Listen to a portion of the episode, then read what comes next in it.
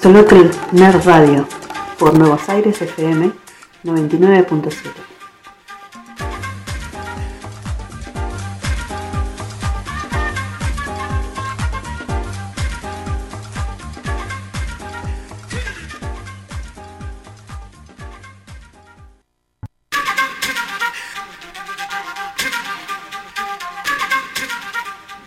Buenas noches, buenas noches. ¿Cómo andamos por ahí? Qué Bueno, rápido. sí, sí, llegamos y fue una Sí. cosa... eh, me acabo de encontrar con mi primo Gabriel, que hace el programa anterior.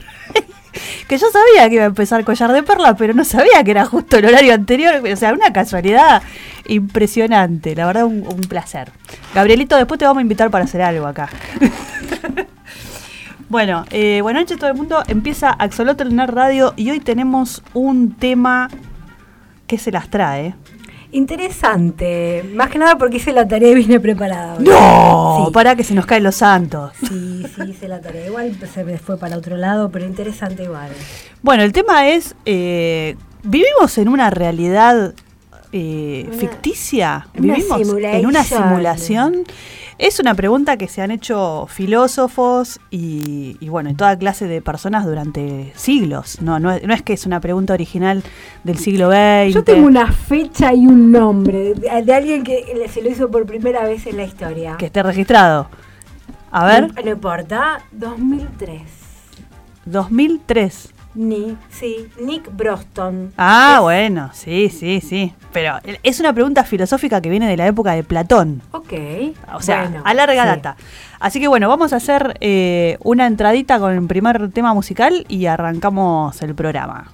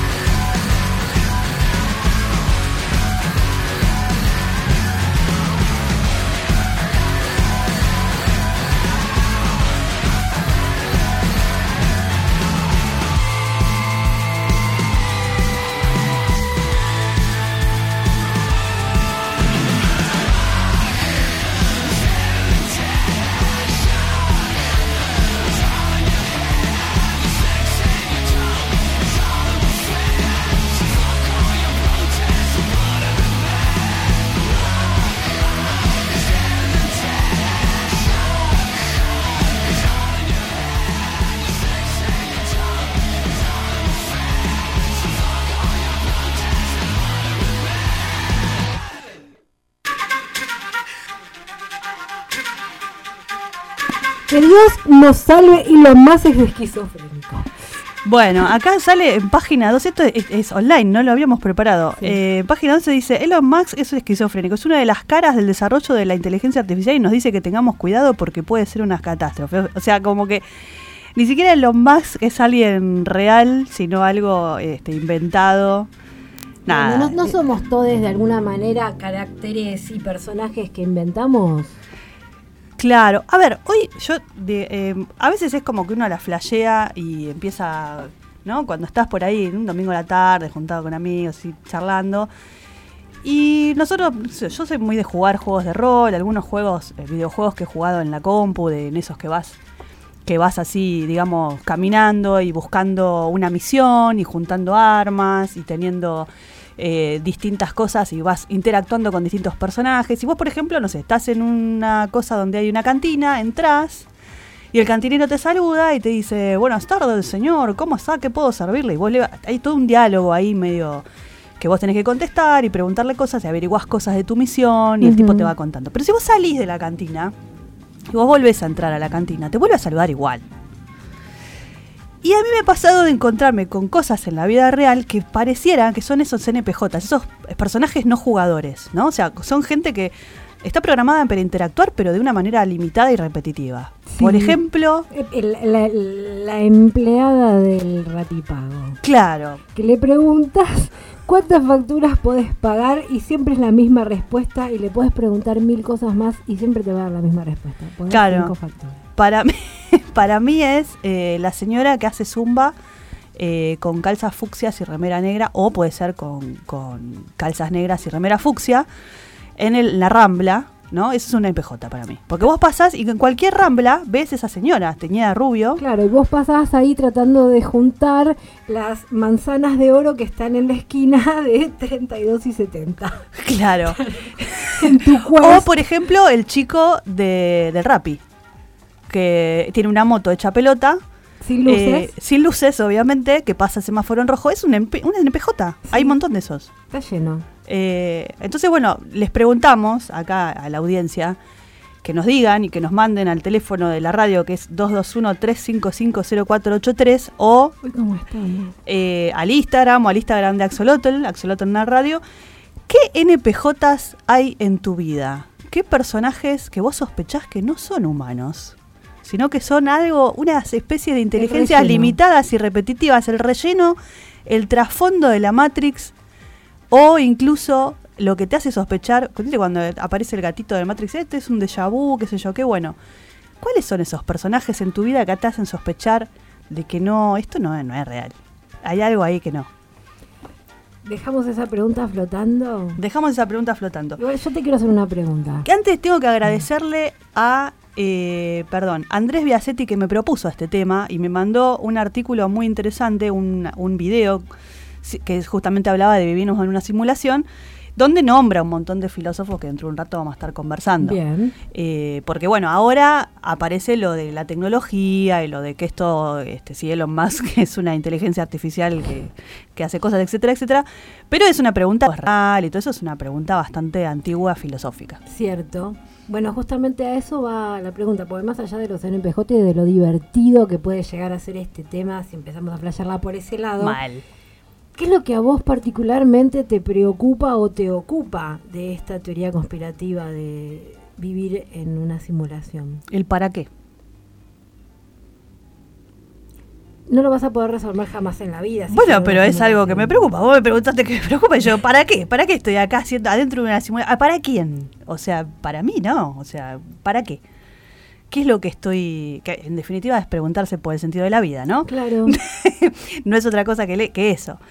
Eh, ¿Cuál es el juego? ¿Qué, te divierte? ¿No? De, de esto, no sé. Eso se me ocurre preguntar. Igual le vamos a admitir que a nosotras nos han tocado personajes bastante divertidos en esta simulación, si se quiere. Sí, sí, eh, digamos, hay, hay gente que piensa que, que como que tiene más información que el resto o como que está enterado de determinadas cosas que otra gente no. Y yo considero que todos vivimos en una nube de pedos, de, de pedos de distinto color según la nube, ¿no? Pero que, que nadie está informado de nada, que suceden un montón de cosas que no nos enteramos y que no tenemos ni siquiera la posibilidad de enterarnos, ¿no? ¿De qué, ¿A qué te referís específicamente? Y a los hilos del poder, eh, Ahí siempre te hasta, hasta qué punto, hasta qué punto podés tomar decisiones reales. Bueno, eh, va de la mano con esto también. Hasta qué punto podés tomar decisiones reales y, y que impacten en un conjunto grande de personas. Ay, tan acuariana sos.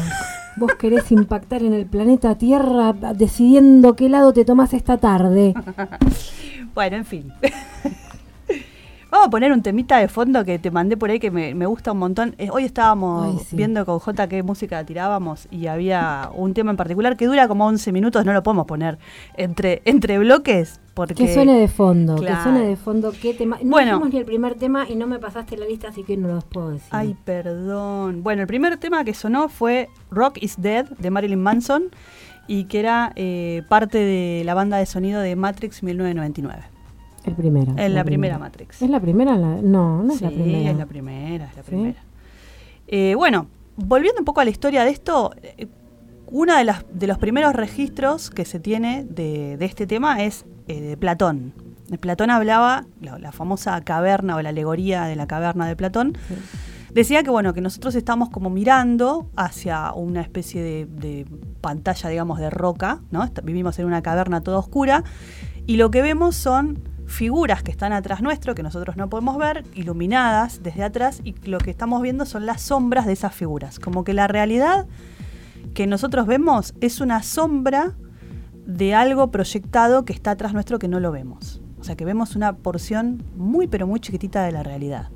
Sí. Eh, y es una idea bastante interesante porque vos, uno pensaría, bueno, el nivel de abstracción que tenés que tener para pensar en eso, ¿no? Y pensar eh, hasta qué punto lo que estás viendo es real o es una porción tan chiquitita que no es representativo de lo que en realidad es, ¿no? Si vos estás viendo, no sé, una proyección de un elefante, ves una sombra de un elefante, ves la cola, ves la, la- la trompa, ves algún, algún colmillo, ves al elefante entero, o solamente ves una forma que vos identificás como algo que no termina de ser un elefante, ¿no? A eso voy. Vos sabés que en India también se plantea lo mismo, eh, no desde la teoría conspirativa, sino que eh, nuestros sentidos están obstruidos y percibimos la realidad de manera distorsionada. Sí. De ahí que surge el yoga, el pranayama y todas esas cosas.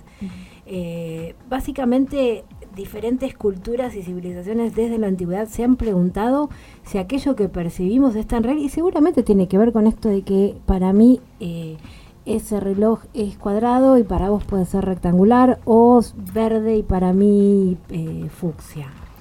Sí, digamos, las cosas, eh, bueno, lo que después planteó en, en el siglo XVII Descartes, ¿no? O sea, si, si los sentidos me engañan, Mm. Si yo no puedo confiar en mis sentidos, si yo por ahí creí escuchar algo que no estaba o creí ver algo que no estaba, ¿cómo sé que eso no pasa todo el tiempo? Entonces empiezo a dudar de absolutamente todo y, Descartes dice, bueno, yo de lo único que no puedo dudar es de que estoy pensando. Y de ahí sale la famosa, la famosa frase, pienso luego existo, ¿no? O sea, yo sé que estoy pensando, es lo único que puedo saber. Todo lo demás lo, puedo- lo voy a dudar. ¿Quién dijo yo solo sé que no sé nada? Solo sé que no cenaba. No sé nada. No me acuerdo, no me acuerdo. Eh, bueno, de ahí, de ahí nace toda una corriente filosófica que es eh, la comprobación empírica de las cosas, pensar eh, que, que varias personas puedan medir lo mismo o observar lo mismo para decir que esto es cierto, ¿no? Y no que porque yo lo digo y principio de autoridad lo dije yo, ya está, listo, es cierto, que era un poco lo que sucede a nivel teológico, si se quiere, sino que, bueno, a- yo digo que algo es cierto, vos podés hacer el experimento, fulano puede hacer el experimento, menganita puede hacer el experimento y todos comprobamos lo mismo. Eh, Descartes viene a, hacer, a fundar las bases de la ciencia moderna, ¿no? De- de- Sócrates. Sócrates, ahí va. Eh, de, de pensar en, en de qué manera puedo chequear la realidad, ¿no? Entonces, eh, es, es esa base. Luego después se va de mambo y ya, bueno, es todo Es cuadradito. que cuando empezás con el delirio, eh, mirá qué interesante lo que acaba de surgir. Cuando empezás con, con la mentalización de la pregunta, eh, te vas para cualquier lado. Ahora, si tratás de buscar una solución, eh, empezás a evaluar qué tan distorsionada, podés evaluarlo aquí ahora, qué tan distorsionada tenés la, la percepción de la realidad. O sea, Claro, pero distorsionada respecto de qué? ¿Cuál sería el patrón? no, bueno, pero ahí estás mentalizando. Claro, Ahí o estás sea- mentalizando. Si con solamente hacer un ejercicio, eh, un, un saludo al sol, el desayuno sabe distinto, estoy hablando de algo muy estúpido, Mm. ¿sí? Pero está comprobado por mí misma. Si después de hacer una práctica de yoga, el mismo desayuno que desayuno todas las mañanas sabe distinto, entonces yo tengo un parámetro de medición de cuán obstruidos o cuán eh, distorsionados están mis sentidos con respecto a mi propio parámetro. Quizás la manzana que como puede tener un gusto u otro y si la prueba otra persona tiene gusto a mandarina. Pero a mí me importa mi realidad. Está bien, lo que pasa es que ahí por ahí estás hablando de tu realidad personal, no puede, no es transmisible. Bueno, en cierta forma sí es transmisible. Eh, pero, A eso los, me pa- pero los refiero. parámetros, pero los parámetros de, de- de distorsión o no, o real o no, más allá de lo que diga la letra de eh, el paradigma en el que vivimos, lo, lo pone uno mismo, una misma. Claro, por eso, lo difícil es pensar, mirá, mirá qué filosófica que nos pusimos, Ay, sí, me. Zulma. Ay, Mabel, es que esto es una charla de domingo. nada. De- sí, sí, de sillita al revés en la vereda. Ay, sí. Eh, eh, tarde al sol y, Y NPJ pasando. Ay, estoy tal cual. Nosotras somos NPJ en la vereda. Tal- sí, ¿Nosotras seremos NPJ de alguien más? somos NPJ en la vida de alguien. Sí, ¿no? Puede ser. La señora que me encuentro en el, en el ascensor. En fin. Bueno, nada, a lo que yo iba es, sin meternos en qué es la realidad, ¿no? Porque ahí no salimos más. Yo googleé qué se, qué se considera... re- ¿Sí? Mm, sí. A ver. ¿Qué se considera realidad? ¿Qué se considera inteligencia humana? ¿Y qué se considera inteligencia artificial? A la miércoles, a ver. Bueno, en base a el, eh, el análisis de quién es este Nick eh, Bostrom. Sí, a ver. ¿Y qué plantea? A ver, ¿quién es esta persona que en 2013, para mí, es la primera persona que plantea esta pregunta de si vivimos en una simulación? Yo dije, ¿quién es este estúpido que plantea esto? bueno, no es ningún estúpido. El tipo es jefe de inteligencia artificial del... De, Del MIT. de- sí, claro, es una bestia. Entonces, el- el- en una de las charlas TED que da, empieza a hablar de qué se considera inteligencia humana.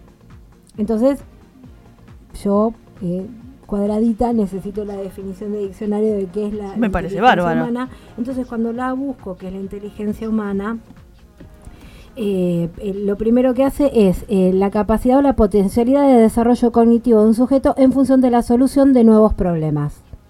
De nuevo despacito, a ver. Potencialidad Sí. de desarrollo cognitivo de un sujeto en función de la solución de nuevos problemas. De nuevos problemas. Bien, consiste en el desarrollo Bien. de los procesos de análisis, síntesis y generalización. A eso se lo considera inteligencia humana. Bien, ok. Bien, y como este Nick Bostrom lo que plantea, primero es un eh, que, que todo el problema puede llegar a surgir porque estamos maltratando a las inteligencias artificiales. Ah, Así como en algún momento eh, no nos dábamos cuenta que a nuestras mascotas las maltratábamos y después se desarrolló todo un proteccionismo. Lo mismo está Sí, pasando digamos con que esto. no considerábamos que la- los animales eran seres sintientes. Exacto. Sí, Bueno, más allá de la entonces- inteligencia o no, que eran seres sintientes. Exacto. o Entonces el gran problema, eso, el gran problema, según eh, uno de los cuantos, es de Bostrom es este. Hmm. Entonces desde ese lugar es que eh, la inteligencia artificial estaría reclamando sus derechos. Entonces me, me fijé a qué se considera inteligencia artificial y es exactamente lo mismo que la inteligencia humana. Con la diferencia que la inteligencia artificial, más allá de que vos le cargues parámetros de ética y moral, siempre va a tener, va a buscar la solución más simple. Y el ejemplo que daba Bostrom es maravilloso. A ver, a ver. La inteli- le das como tarea a la inteligencia artificial que eh, obtenga una sonrisa de su humano. Entonces va a empezar, que le va a contar chistes, que lo va a hacer sentir bien, hasta que en algún momento se va a dar cuenta que matemáticamente la mejor manera de que eh, ese humano tenga una sonrisa es inyectarle algo. Chan. Listo, fin. Entonces eh, deja de hacerte chistes y te inyecta una droga para que estés con la sonrisa. Para que los músculos de la cara, ni siquiera es para que te provoque una sonrisa. Claro, es, la manera más efectiva. Exacto, es, la- es el camino más corto y más rápido matemáticamente para resolver un problema. Bien, ok, claro. Entonces, eso es para Bostrom el gran problema de este tema de la inteligencia artificial y de vivir en una simulación. Porque el planteo no es que vivimos en una simulación porque hay una inteligencia superior o extraterrestre que la trajo, sino que es la evolución y de este tipo que está en investigaciones avanzadas lo está diciendo es porque esto ya es una realidad. Eh, sí, no deja de ser un filósofo. ¿No? Bien, O sea- pero cuando lo escuchás hablar, eh, hace investigaciones que no son Yo no- filosóficas. Yo no digo, eh, no estoy eh, menosca- eh, digamos, menospreciando la, la filosofía, ¿sí? Sí. Pero, digamos, hay una cuestión básica que es que todavía mm, no hay, digamos, una inteligencia autoconsciente Sí. suelta, ¿no? O sea, se, han- se están haciendo experimentos. Sí, es que hay. eh, sí, pero las apagan. O sea, es como que están y, y prueban y las apagan. Y que yo, o sea, Mm. cuando eso se vuelva algo más incontrolable, o que, Sí. o sea, este año para mí fue el boom de la inteligencia artificial. Y a, a mí, por lo menos, es, es como decía la otra vez, me, me asusta y me fascina. Eh, lo que plantea también eh, Bostrom son esas estas tres posibilidades, que no sé si, si ya las mencionamos o las mencionamos fuera del aire, que es, bueno, si esto fuera una simulación, ¿cuáles serían las posibilidades? ¿no? Una de las posibilidades es que exista una inteligencia eh, La muy desarrollada Mm. que sea capaz de generar una simulación de sus ancestros, sus ancestros seríamos nosotros, eh, y que estemos viviendo en esa, en esa realidad Sí. y no nos damos cuenta porque es una simulación que están haciendo nuestro, nuestras, eh, no sé, nuestros eh, nietos y tataranietos de nosotros mismos, o que haya una, una inteligencia avanzada que también pueda hacer esto y que no le interese hacer esta simulación. Pero si, si es posible de hacer, seguramente ya seamos nosotros ese resultado. Claramente. Eh, entonces, bueno, esto es como inquietante de pensar, ¿no? Sí. De, de pensar, bueno, esta realidad es tan compleja, ¿no? Que yo puedo, no sé, ver, el- el, no sé, las paredes de la radio, eh, verte a vos y decir, ah, mira, el color que tiene el marco de los anteojos de J, ¿no? Tiene un nivel de, de profundidad gigante. Y vos decís, ¿y si no fuera tan así? Porque existen juegos como por ejemplo los Sims, ¿no? Que es un personajito que va, que duerme ocho horas, que se levanta, Sí, que se hace un café, hermosa. que, que sale de, su casa, que va a trabajar, que se aburre, que vos le tenés que entretener, que después gana plata y entonces se compra un sillón para su casa. Y vos decís, ¿qué tiene de diferente? La vida de un sim, por ahí, hecha un poquito más compleja es nuestra vida. Es que el, el planteo de, de esto de vivir en, en una simulación es justamente eh, que somos, eh, que los personajes de estos juegos son sentipensantes, Claro. pero no se, no se cuestionan esa realidad que habitan. Claro, nosotros en este momento lo estamos haciendo. Sí. Y sí, es, es una diferencia. igual igual es, es estar metidos dentro de un, de un- de un laberinto, somos una ratita dentro de un laberinto con esta pregunta. Total, sí, sí, sí, somos un experimento y nos están mirando con lupa y capaz que se nos están cagando de risa. ¡Ay, mira lo que hizo, jaja! No, no, no, ¿No? creo que- no, Jota, recién te estabas cagando de risa a mi gata. o sea. ¿O no? Ay, mira cómo hace con la patita. ¿Y por qué no están haciendo? Ay, mira cómo maneja. Ay, pobrecito. Mira, chocó. Bueno, bueno, pero tu gata se entera de mi presencia. Nosotros. eh, Pero, o pero sea, no se entera de tu burla.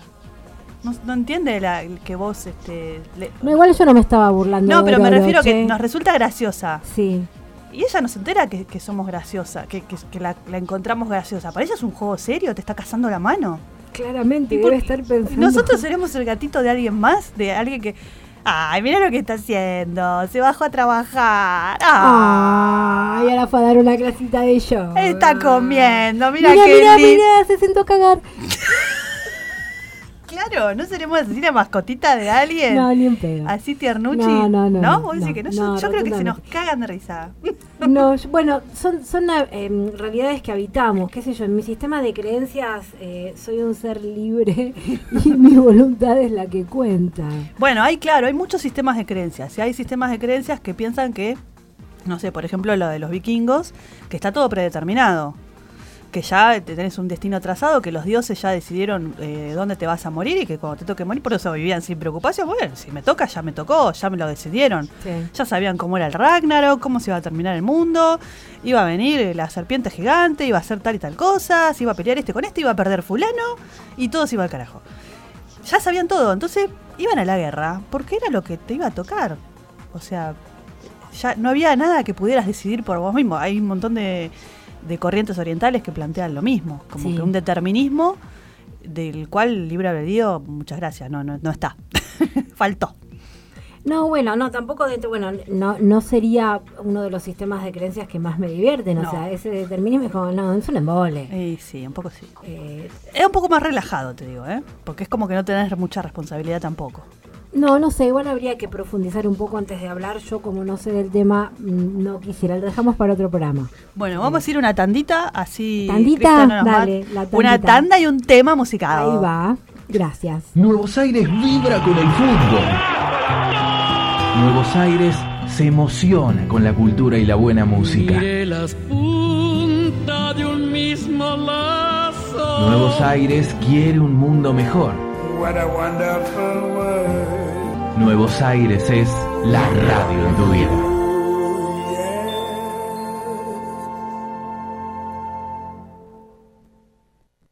Es la hora 21, 29 minutos. Mándanos tu mensaje de audio por WhatsApp al 221-355-0483.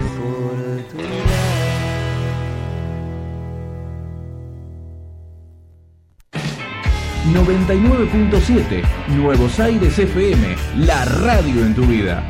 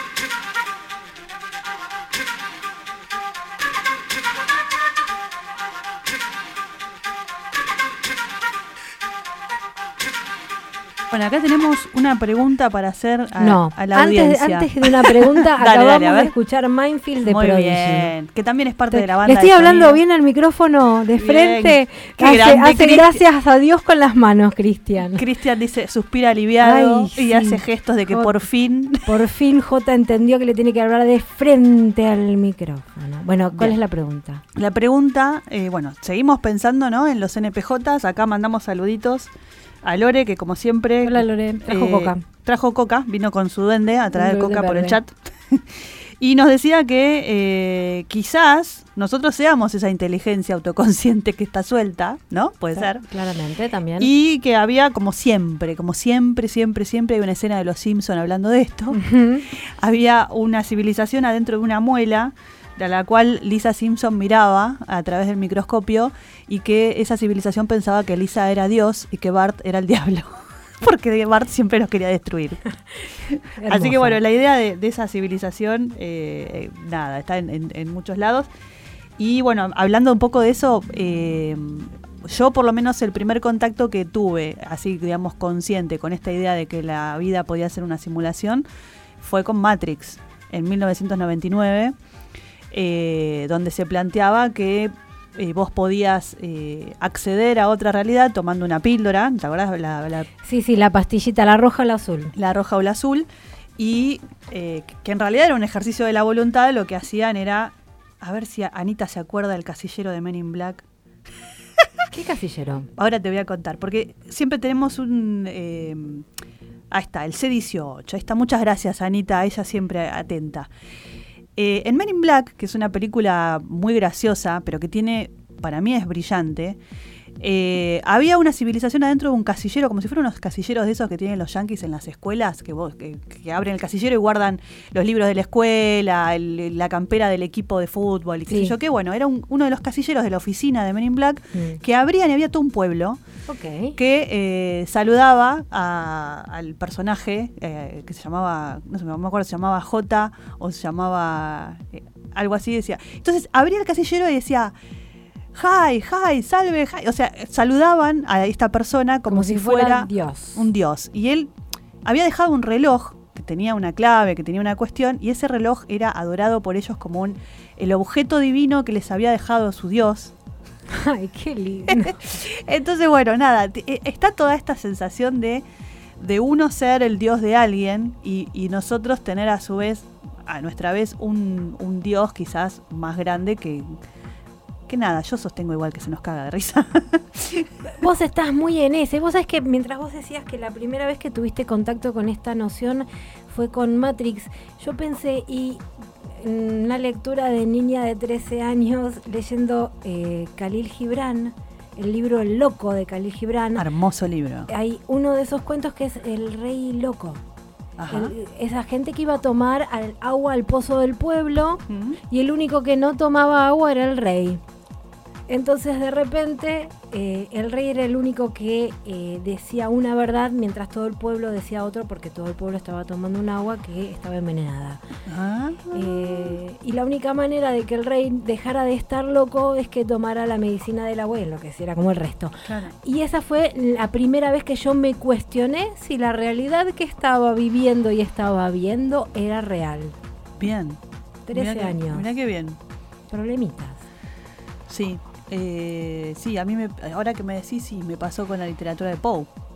También, que también es otro, que yo leí El gato negro a los 12 años y, me, y la flasheé fuerte.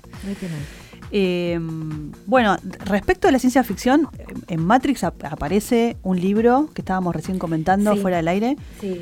Eh, cuando a- a- Neo empieza primero, bueno, a, a que le aparezcan mensajes en la compu, eh, fíjate, estoy acá, qué sé yo qué, fíjate que te van a tocar la puerta, knock knock, dice y le tocan la puerta. Y él estaba leyendo qué libro? Eh, simulacro, ¿cómo era? Simulacro, simulacrum. Simulación y simu ¿Cómo era? Espera, ahí, lo busco. El, el autor es eh, Jean Baudrillard. Ahí va. Simulacros y simulación. Simulacros y simulación.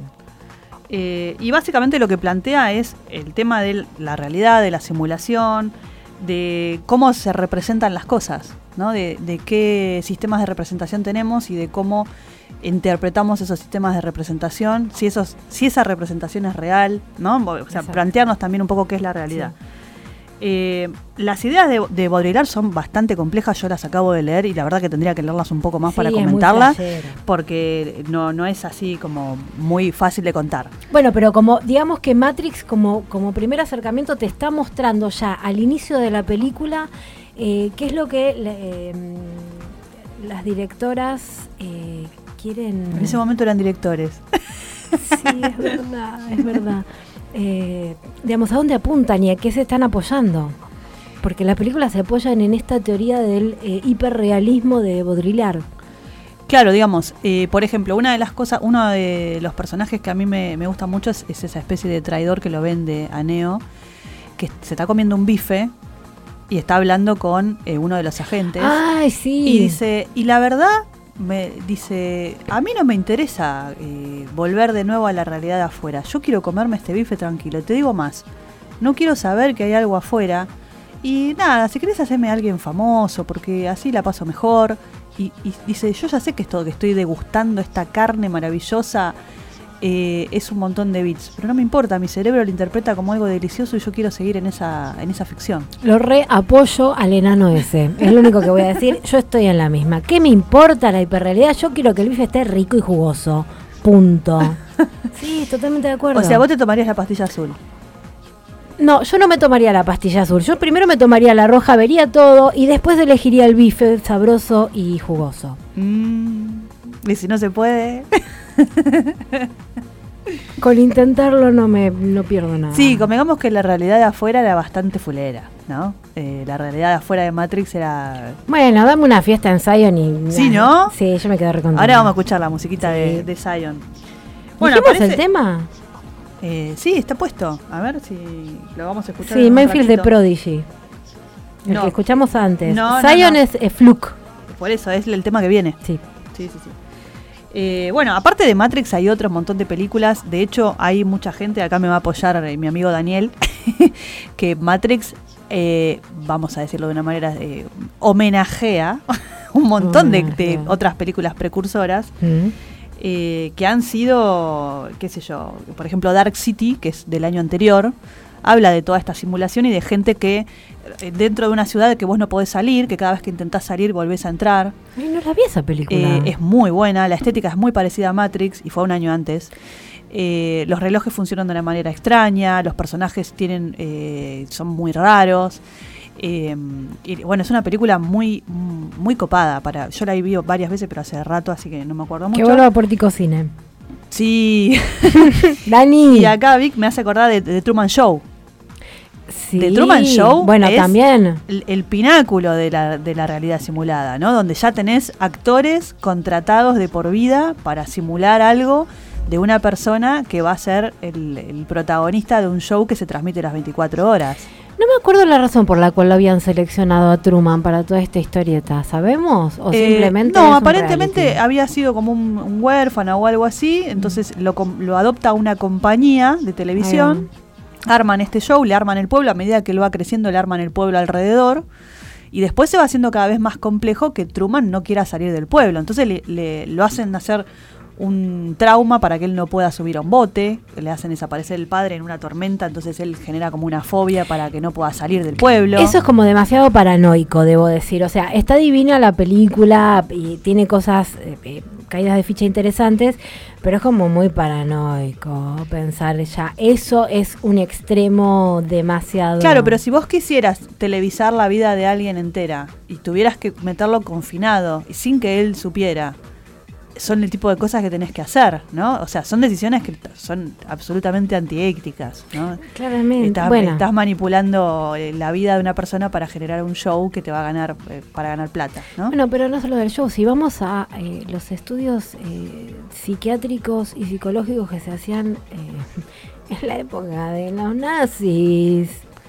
sí. O sea, estamos hablando de que la investigación eh, científica sobre el humano terminamos siendo ratas también. Sí. Sí. Entonces, no hay ética.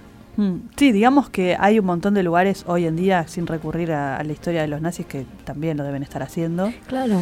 eh, donde hay personas que son conejillos de indias probando eh, medicamentos o, o sometiéndose ¿Y quizás quién te dice que sin te- con su consentimiento a experimentos. ¿Cuántas personas se han vacunado con el, con, en el 2020 con toda esta, mm, el bicho este? Eh, ¿cuál- ¿Quién te dice que en realidad no nos dieron algún alucinógeno y estamos todos flasheando esta realidad y en realidad estamos todos, todavía queda, nos quedamos adentro? Eh, sí. No, no me, no me resulta tan O descabellado. sea, no, no, no, no hay que pensar en una inteligencia artificial extraterrestre que nos va a mover y somos todos NPJ de nada, sino simplemente mm, quienes están bueno, manejando algunos hilos. alimentemos la paranoia. Eh, vamos totalmente. a escuchar un tema musical y seguimos alimentando la paranoia. Dale.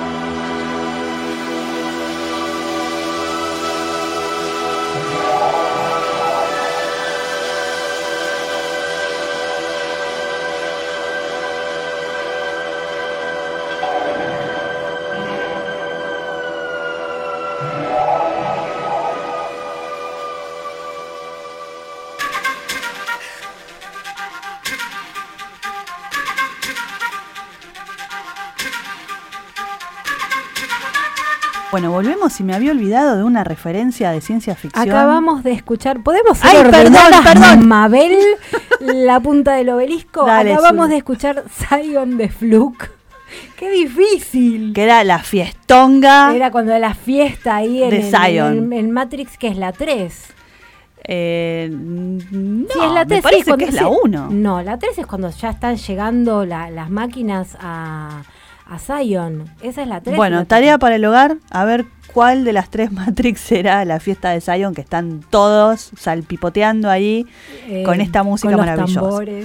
Una fiesta así como muy tecno tribal, no sé cómo llamarla. Sí, tecnotribal, claro. Bueno, eh, decía, Sí. me había olvidado de, entre todas las, hay un montón de referencias de ciencia ficción que, bueno, nos podríamos cansar de, de nombrar, pero hay un episodio particular de la tercera temporada de Black Mirror que es el episodio de San Junípero, que es eh, básicamente lo que estamos hablando, una, una realidad alternativa donde las personas que se están por morir pueden guardar su conciencia en una especie de, de, no Sí. sé, de computadora gigante y corren en esa simulación donde está todo bien. Es una especie de eternos años 80, que no sé por qué la gente idealiza tanto los 80. Ay, Estuvieron bien, ¿eh? Mátame, no voy a decir. igual a mí no me mandes Pero, viste, bueno, 80, qué sé yo, tenía sus cosas también los 80. El jopo Eh, eh, sí, no, y vivir con la, con la amenaza permanente de la guerra nuclear a mí no me gustaba, perdón, ¿no? o sea, yo lo viví muy, Vamos, como muy así, 70. A paranoia entre todo. Eh, bueno, entonces en San Junípero era un lugar donde las personas se podían, pueden cargar sus conciencias y vivir ahí eh, forever, ¿no? O sea, para siempre. Entonces ahí, en, esa, en ese episodio se exploraba qué era la conciencia, qué era la muerte. No me acuerdo si tenían el recuerdo de haber muerto. Y en, al final del capítulo se revela que es una simulación y que bla, bla, bla. Pero al- durante todo San Junípero vos es como que decís, ah, qué lindo lugar. Y hay cosas que como que no se entienden mucho. Bueno, ese episodio está buenísimo y fue uno de los más conocidos de Black Mirror. Yo Black Mirror eh, es para mí es una serie, una de las mejores series de ciencia ficción de todos los tiempos y yo la dejé de ver porque terminaba amargada, porque era tan real lo que estaba planteando, o sea, la famosa pregunta ¿qué pasaría si? Era tan concreta y tan inmediata en nuestra realidad Sí. que me, da- me daba directamente tristeza. O sea, ni siquiera miedo, porque ya estaba. O sea, era, era, mañana pasa esto, dentro de 20 minutos. Ay, a mí me dio tanta tranquilidad, mira qué raro, ¿no? sí, somos muy distintas. Eh, Sí, claramente. A mí me dio mucha tranquilidad porque todas las decisiones que tomo en mi vida son tan coherentes que ajá, no pasa nada. De hecho, me las miré todas y si alguien sabe si salió la siguiente temporada, eh, si la, si la última, el último episodio es el de Miley Cyrus o hay más, que alguien me informe. Bueno, eso. después lo, lo, lo chusmearemos. Por lo pronto, eh, queda la pregunta, bueno, hay un montón de series, Westworld también, que es una, una serie donde aparecían unos androides, vos entrabas a, a si querés podías ir al lejano oeste o podías tener otros escenarios donde ir a vivir, y los robots que estaban ahí, que hacían de personas, empiezan a darse cuenta que son robots y que hay distintas situaciones que les borran la memoria para que ellos sigan siendo NPJs, ¿no? y puedan interactuar con los clientes del mundo. Eh, así que bueno, esta, esta cuestión de la realidad de simulación, como siempre, da para muchísimo más. Eh, les invito en la semana a quienes escuchen el programa este por, por Spotify que puedan eh, mandarnos mensajes, hacer aportes como siempre. Yo tiro esta pregunta, a Sí. ver si tiene alguien ganas de responderla. ¿Cuál fue tu primer encuentro con este cuestionamiento de la realidad Es que buena. habitamos? Es buena. Yo lo voy a pensar, porque yo digo Matrix, pero estoy segura que antes, eh, bueno, eh, Poe también tiene como una cosa muy, muy oscura y de cuestionamientos de la muerte y de la locura. Mm. pero acerca de que la vida puede llegar a ser una simulación en concreto, no recuerdo. Tendría que pensarlo bastante bien. Bueno, nos vamos a, a ir despidiendo con el último tema musical y ya le damos paso a Bruja Nocturna y nuestra amiga Najla Nur. que Vamos está a escuchar. Body Rock de Moby como último tema. Gracias.